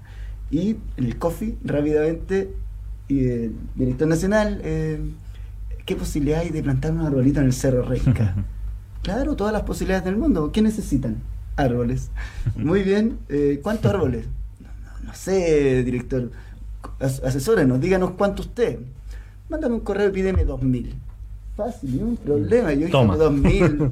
Gracias, gracias, muchas gracias. Y seguimos con el seminario y todo. Llego a la, la mesa siguiente y le digo, chiquillo, hay dos mil árboles. Y el alcalde dice, seguro que dos mil y no 200. no, dos mil. Eh, es más, ya hay un correo en el cual está copiado y todo. Puta, felicidades. Ahora hay que plantar dos mil árboles. Y eso, de verdad, yo nunca en mi vida, y les estoy sincero, había plantado un árbol. Entonces no conocía el proceso y todo lo que conlleva plantar un árbol. Oye, después que vamos viendo que hay que hacer el hoyo, que hay que alimentar ese hoyo con nutrientes especiales, que hay que regar ese árbol permanentemente, que hay que ponerle un tutor, un protector, que todo esto tiene un Mm. costo. Firmar un convenio. Firmar, un- no uno, una chorrera de convenios, ni te digo la cantidad de convenios que hay firmados. Solo el de CONAF nos responsabiliza por cinco años por esos árboles. Mm. Si se muere un árbol de eso, tengo que Claro. reponer el árbol. Entonces, terrible, convenio tras convenio. Y de ahí ya eh, sumemos la empresa privada. Al final del año pasado plantamos 2.630 árboles. Lo que pasa es que nos programamos, dijimos, dividamos los 2.000 árboles en dos etapas, Mm. mil y mil. Sí. Perfecto. Y vamos y nos programamos para plantar mil árboles y se lanza la campaña una semana antes, todo bien. Lanzamos por tú el viernes, el día miércoles siguiente, 3.000 personas inscritas, preinscritas en la página web de la municipalidad. Oye, más de 4.000. Una locura. Claro, los mil árboles. Oye, hay que ir a buscar los otros mil árboles a CONAF. Es que CONAF es que no puede ser tan rápido. Esto tiene un proceso de 3, 4 meses, instituciones del Estado. Entonces, todo un proceso. Eh, ¿Qué hacemos? Improvisemos, compremos árboles. Al final se compraron árboles y se plantaron 2.630 árboles con más de 4.000 voluntarios. Lo pasamos increíble, ni te digo todas las Sí. peripecias. Y ya pasó eso, evaluamos, lo pasamos bien, hay que repetirlo el próximo año. Partamos con una base de 2.000. Y se les solicitaron 2.000 a CONAF y dijo, ni un problema, encantado. De hecho, decirles que los del año anterior, menos del 5% está dañado. Y decirles también que de ese 5%, el 3% intervención humana posterior a la plantación. Pura maldad. Pura maldad. Pero aún así es una cantidad mínima. de hecho, CONAF aplaudió, dijo, chiquillo, un éxito rotundo esto de la reforestación masiva. Es más, se hicieron cambios en políticas públicas en torno a reforestaciones donadas por CONAF, producto de- del éxito de esta forestación. Hoy en día, CONAF se atreve a invertir eh, grandes cantidades de arbolización en ciudades. De hecho, acaba de donar 30.000 para el 6D. Claro. Eh, ¿Van a estar presentes ustedes? Sí, para la como organizaciones todavía estamos ahí evaluando. Pero- Ahí, ahí, ahí, ahí el, el- la, la especie en verano, en verano, va a ser en la próxima plantación 30.000 árboles. Sí, por eso es, mucho más complejo. Hay que evaluarlo. Ah, claro. mira, Bueno, hecho, se, este- se este parte, se parte por un árbol, después fueron 2600 Claro. y con muchos más se puede... No, no, a lo que voy es que el tiempo, verano, no es, Sí. no es época de plantar árboles por el choque que recibe la especie y además por eh, que ahí tu posibilidad de mortandad de árboles no, mayor. tremenda. De hecho, es- hemos estado conversando. Ahora, de los esto. 30.000, hartos quedarán vivos. Porque además, ojo, que la, la, plantación es que está... lo- el- el tema es el- que lo tiene que reponer el hombre. pero- Claro, claro. pero además claro. el 6D no solamente hay que plantearlo con una posibilidad de, de reforestación, sino que va a ser una señal para el mundo, porque va a estar, van a estar los ojos puestos en la, Sí, en la en la COP25. En la Copa 25. Eh, mira, de hecho, mira, lo, lo- lo que está plantado en este momento, que son estos 2000, eh, 4.630 árboles que están plantados, son responsabilidad de la ONG Mapocho. Pero los del 6D, los del 6 de diciembre, eh, es un convenio directo de la municipalidad con eh, CONAF. Nosotros estamos viendo y evaluando la posibilidad de sumarnos. no es viable todavía de poder decirle, oye, sí, vamos a estar porque pa- tenemos que pasar por asamblea, somos una organización. No, y, Y- y, y ahí sí que vaya a terminar en la pitilla. Exacto, no, claro. Y de hecho, hoy día en la reunión de evaluación con el municipio estuvimos haciendo preguntas. Oye, ya, si vamos a plantar 30.000 árboles y vamos a trabajar con ustedes, queremos saber en qué condiciones se van a plantar, cuáles van a ser los procedimientos, eh, cuáles son los estudios que van a avalar esta plantación, porque nunca en la vida se ha plantado en, en- en verano un árbol, Claro. porque no corresponde. Sí. Los árboles se plantan en zonas de lluvia, en, en- en inviernos. Ojalá Ah, lluvia, claro. no pasar de septiembre y a esto se va en diciembre. Entonces, es complicado, es complicado, pero Eso, eso, eso va de por, la, por un tema de temperatura, por humedad, por, Sí, por el porque suelo- en, en el, en el Parque sequedad, Cerro de Renca se, se, se- claro. se instaló un sistema de, de riego. de riego. Sí, mira, el, lo que pasa es que el suelo, aparte de, de todo esto, Ujú. tema climático que influye en la plantación de un árbol, el suelo del Cerro Renca es de lo peor que hay Ya. en Chile, sí, se los digo. Sí, hay que, hay, hay que ver que en, en la época Bueno, de la no- no dictadura podía- se plantó no- a la fuerza un montón de alerces que no Eucaliptos. Eucaliptos, perdón, eucaliptos que no correspondían al zona. No. Entonces eso dañó mucho, mucho, mucho el Es un árbol insustentable. Sí. no, y además que te, va- te chupas las napas subterráneas en cinco minutos. Sí. A mí me dijeron que lo habían plantado para el PON, PEN, eh, Para el PEM y el POG. el PEN y el Que son programas, bueno, fueron los programas de empleo de la dictadura, la cuando, dictadura. Sí, cuando había un bolsón de trabajadores cesantes y había que hacer algo y bueno, se plantaban. Más del árboles. 20% se sentían en ese Claro. Claro, y entonces la, la- el- el- el- se han hecho estudios. Nosotros como organización nos hemos preocupado de que algunas universidades nos ayuden, de que mismo CONAF venga a probar el tipo de suelo y nos han dicho, mira, el suelo es pésimo, por lo tanto, cuando tú hagas el hoyo, haz un hoyo más No todo podía ser perfecto en esta comuna. Claro, ponele, ponele No. mucho nutriente, mucho compost, que es carísimo, por lo demás es bastante caro el compost en Chile porque producimos poco cuando deberíamos todos producir Claro. nuestro compost en la casa. Eh, no lo hacemos, pues es un tema a solucionar eh, para mejorar. Incluso hay generación de energía eléctrica con. pero, pero claro, no solo eso, no solo es- hay como ocho tipos, incluso hasta deberíamos dejar de venderle nuestros restos eh, de aguas negras, podríamos decir, Mm. a una empresa cuando en realidad deberíamos producir compost Claro. eh, con baños Eso es lo que secos. llamaba agua servida, ¿no? Sí, aguas hervidas, aguas hervidas, sí. Eh, Los baños secos son el descueve y son un muy buen producto para compost. Mm. Eh, bueno, Acá pero- tenemos uno y ya llegaron las moscas. de hecho, es mosca mito, ¿eh? no hay olor ni no hay olor ni bichos asociados al Mm. baño seco. Es impresionante el proceso si lo haces bien, claramente. Mm. Eh, bueno, y hemos conversado con CONAF la posibilidad de trabajar esto del 6D y nosotros como organización eh, nos da miedo porque claramente puede ser Hay un alto índice claro. de mortandad. Ahora, confiamos en que el municipio va a hacer un trabajo espectacular y hoy, hoy en día hay tecnologías también que hay un gel, por ejemplo, que dura 5 años y le aporta una humedad increíble al árbol que es carísimo, pero por lo demás Claro. eh, esperamos que muchas empresas se sumen y aporten los Ahora ustedes lo rescatan, eh, Marcelo, como una señal política justamente a propósito del 6D. A lo mejor, claro, como efectividad de la forestación va a ser un poco No, más reducida, se va a la ver afectada. COP25. Claro, Sí, pero, como, tiene- pero tiene como para relación señal con para el mundo puede servir. O sea, creo que, que sería histórico. O Sí. sea, nunca en, el- no sé, parece que en África o en algún lugar de... Pero no en un día. En un En, día. en África se hizo en un proceso de seis meses. Como nos gustan los récords mundiales y todo eso. Claro. Claro. Yo creo que, o sea, sería un golazo si funcionara bien. Claro. O sea, sería un tremendo golazo, pero, Mm. pero ahora tienen que darnos la garantía suficiente, por lo menos nosotros la organización. Que no quede en un gesto político solamente. Claro, claro. Mm. Claro, que, que Y realmente. que sea eso integral con algo también, o sea, que Mm. dialogue con algo, o sea, no, solo- que solamente marque una historia, Mm. sino que dialogue con... Sí. Aparte que, para que, el- que una las organizaciones, para el que haya un 6D, proceso de cercanía. eh, todos esos días de la COP, las organizaciones vamos a estar full pegas. y no Mm. es solo esto. De hecho, la, existe la COI, que es una. Mm. Es un Eso te quería preguntar, ¿cuáles son las próximas actividades que van a tener en, Bueno, en- Map, Map eh, 8? ah, bueno, Mapocho, aparte del, de, la, de la COP, que vamos a apoyar a la COI, que es eh, este encuentro, eh, Organizaciones por el Cambio Climático de Juventudes. Claro. También está la Cumbre de los Pueblos, que es como más generalizado. Está también, hay otra organización que no me recuerdo el nombre, que también está trabajando por la COP desde la sociedad civil. Bueno, aparte de eso, eh, nosotros como organización acá en Renca, varias cosas. Acabamos de terminar el cerro, eh, tenemos que preocuparnos del proceso ahora de la, del riego por goteo. Eh, gracias Sodimac por donarnos el riego por goteo. Era carísimo. Palabra de hombre. De verdad, de verdad, verdad. eh, ellos aportaron los materiales para el riego por goteo y ahora esta semana empiezan los trabajos de la, de la puesta en escena Claro. del riego por goteo. aparte de eso, nosotros acá en Renca estamos desde mayo con el Activa tu Calle. Es un programa que comentaba ya mi amigo Marcelo, que nace de la mesa también, pero que nosotros como organización lo venimos ejecutando desde eh, hace 2015.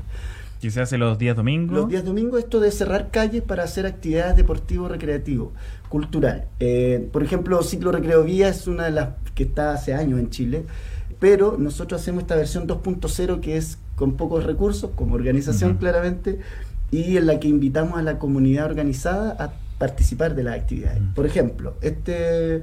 Este domingo, en el Activa Tu Calle, que es aquí en Avenida El Cerro, al costado del Parque Metropolitano Cerro Sí. de Renca, vamos a Los tener... sectores de Juanito. Así es, así es. De hecho, el otro día estuvo por ahí en una de las actividades con sus hijos.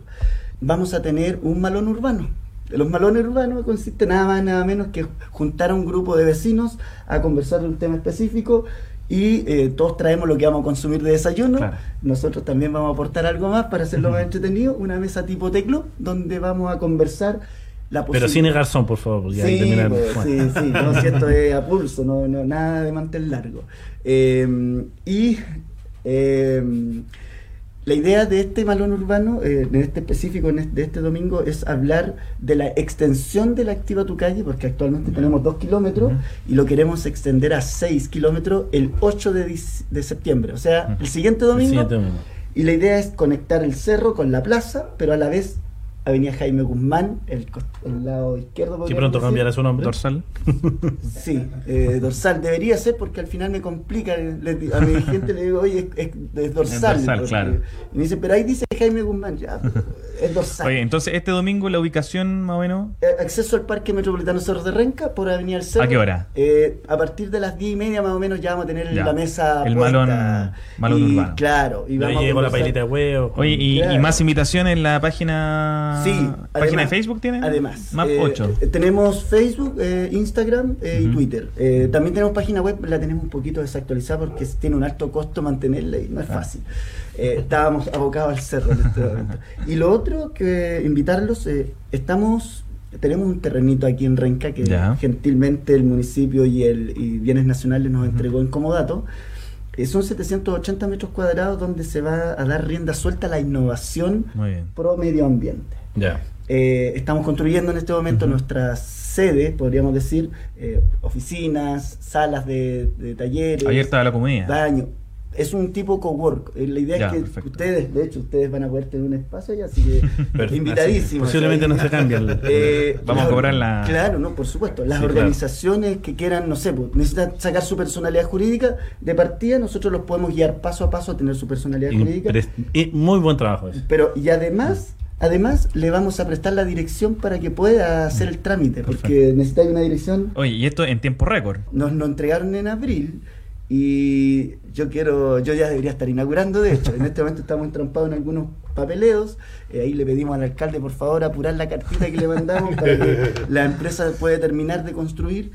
Eh, si todo va bien, noviembre nosotros deberíamos estar inaugurando. Inaugurando este. Eh, 100 metros en plata en primer piso, Ujú. 90 metros en segundo piso, salas de, de oficinas de reuniones, salas para multiuso. Y a continuación de esto, de la construcción, todavía nos queda mucho terreno por construir, vamos a tener talleres de huertos verticales, de reciclaje, de economía circular, de electromovilidad, de, electric- Oh, de Claro. renovables. La idea es que el espacio sea un espacio participativo para que la comunidad vaya a aprender y a ayudarnos a terminar de construir. Con Claro. visión de futuro. man. Marcelo, próxima actividad y ya para ir cerrando, eh, si quieren agregar Sí. algo Oye, más. importantísimo, eh, el 27 de septiembre es el Día Nacional Sin Auto. Así es. Entonces, Sí. esa es la invitación que hacemos desde la Mesa de Movilidad de Renca. Estamos todavía organizando la, la- la actividad y evento que vamos a tener ese día, que es un día de semana, día viernes. Invitamos a todos los renquinos a, que vayan en transporte público, caminando, en bicicleta, buscando medios alternativos de movilidad y dejar el auto en la casa. Eh, lo otro que se viene de Indepecleta, más que nada, ya septiembre es como un mes perdido porque sabemos que son las fiestas patrias y todo ese, todos esos eventos nacionalistas. Eh, yo me voy a Córdoba ahora, eh, 20 de septiembre. Si pero, se no en, pero no en bicicleta. no, no me voy en bicicleta, lamentable. Me, me encantaría ir en bicicleta, pero hay que tener mucho tiempo para eso. A Córdoba, Eh, Argentina. voy a Argentina, Córdoba, Córdoba, al- Argentina. Al, Mundial de Bicipolo. ¿Ustedes saben lo que es el bicipolo? Mm, No. Me lo Bueno, el imagino. bicipolo es una disciplina deportiva que se utiliza una bicicleta y un mallet que le llaman, que Claro. es un- el mismo palo el del palo polo. de- Ah, pero en bicicleta. En bicicleta. el polo en Y se bicicleta. juega como en, en una cancha como de baby fútbol de esas dimensiones y con unos arcos como de hockey. Mm. Ahí lo se juegan Wow. 3 contra 3, Buenísimo. son mi- es un deporte mixto, es Mm. súper inclusivo. Nosotros en Independencia en marzo de este año hicimos un, un, un torneo abierto de bicipolo y quedamos encantados como, como se organizó, cómo Mm. se hizo, con la gente que participó. Entonces nosotros nos, yo me voy a Córdoba Y sin, al y sin Mundial. explotación animal, además. Además, No, claro. además, Claro. Y además fomenta claro, el deporte claro. en dos disciplinas. Una, Sí. hacer el deporte específico, que es el bicipolo, y lo otro es la bicicleta. además. Claro, yo voy, a- voy al, al Mundial de Polo que en Córdoba, ahora en septiembre, justo en las fiestas patrias de acá. Y conversar también con algunas organizaciones amigas que conocimos para el Foro Mundial de la Bici acá en Chile y compartir todas estas experiencias que hemos ido desarrollando y que ellos también nos aporten con esas experiencias. Y también el, se vienen muchas personas del colectivo Muévete, viajan también a Argentina, pero a otra región que en Salta, que se va a realizar el Foro Nacional de la Bicicleta de Argentina. Mm. Es un foro que, hace- que están haciendo hace unos tres años, si no me equivoco menos. ya. Esta es como la tercera versión. Entonces va también eh, grupos del colectivo, organizaciones y personas Mm. que van a exponer algunos proyectos y de entre, entre esos proyectos va la biciforestación. Va la biciforestación a hacer A Salta. presentación en el foro. Sí, O sea, Ahí sí que no voy a ir en bicicleta. fronteras.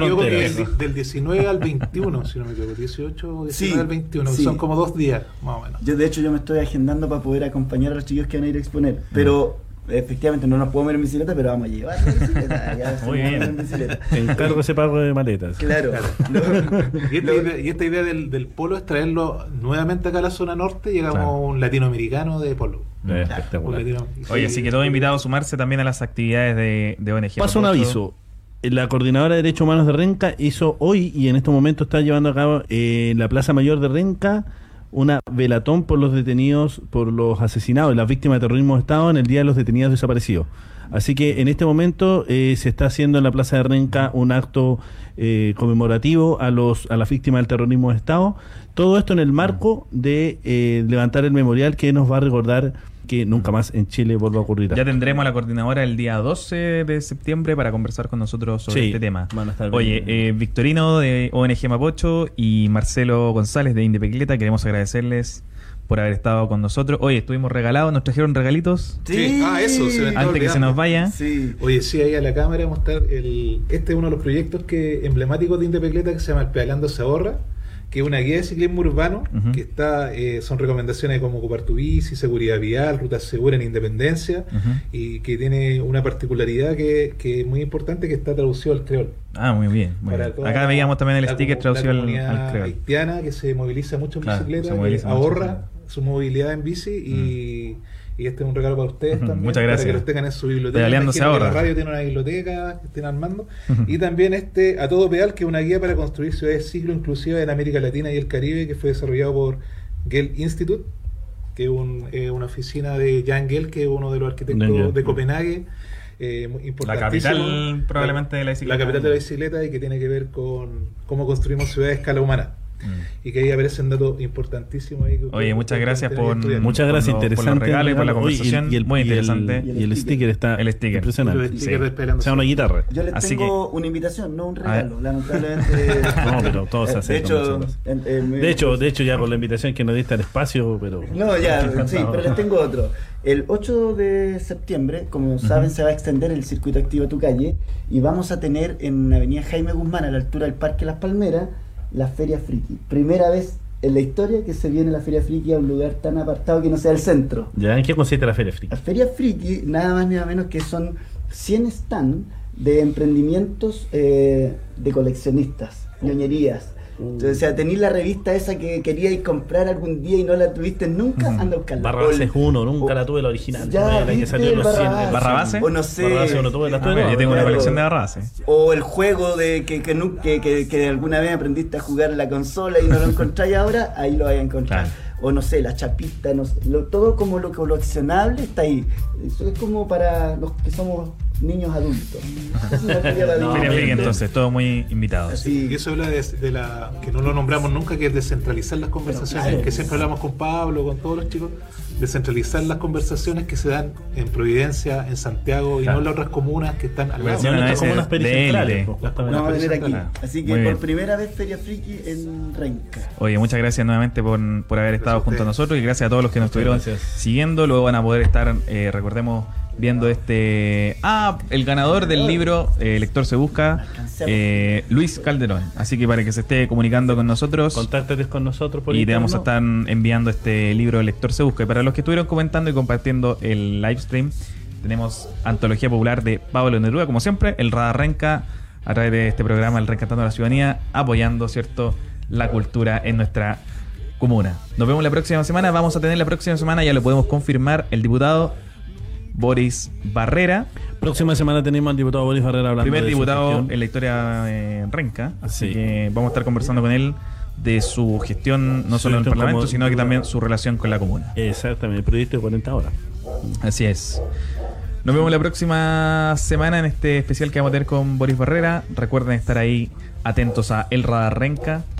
Y eh, ya nos estaremos viendo, por supuesto, también en Spotify. Vamos a estar. Gastón se va a celebrar ahora con la polera. Ahora, ahora nos vamos a celebrar con la polera del Yo creo que ya hacer la polera. Sí, sí. pues. Eh, Hoy nos sumamos a la, invita- al- a la invitación, no, al carrete, a la, a la celebración, digamos. Ah, sí, pues ahí nos vamos a estar. Hay que Tercer regalar tiempo. arbolitos. No, Sí. al, ter- al tercer tiempo.